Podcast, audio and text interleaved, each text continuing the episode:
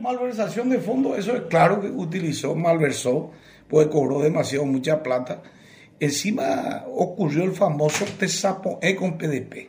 Le sucedió en forma solapada en honorarios de abogados, habiendo eh, liberales con gratis que le iba a costar al señor. Liberales. Claro. Y él en forma solapada le da los recursos a PDP. Y PDP, evidentemente, estaba con contubernio con Marito. Quiere decir que nosotros fuimos utilizados para dar los recursos. Al final, hoy, eh, PDP gobierna con el señor Marito.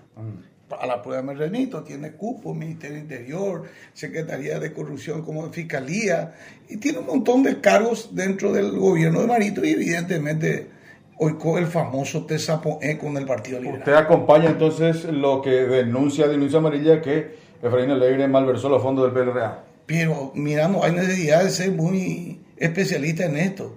Vaya y mire y pida la factura.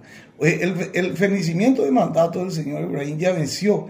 Este es un nuevo directorio. Él tiene que hacer rendición de cuentas y hace más de 30 días que nos llama a una reunión del directorio para no rendir cuentas.